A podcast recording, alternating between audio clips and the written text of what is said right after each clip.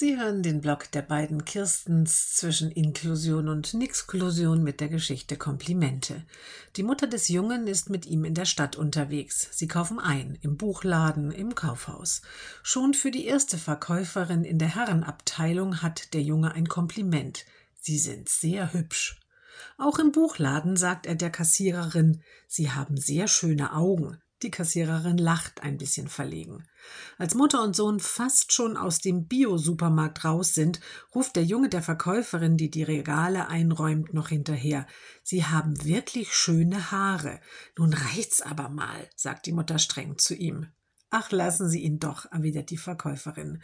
Den ganzen Tag bin ich immer nur angeranzt worden und habe in angespannte und unfreundliche Gesichter geschaut. Und zum Jungen gewandt sagt sie, Du hast meinen Tag gerettet.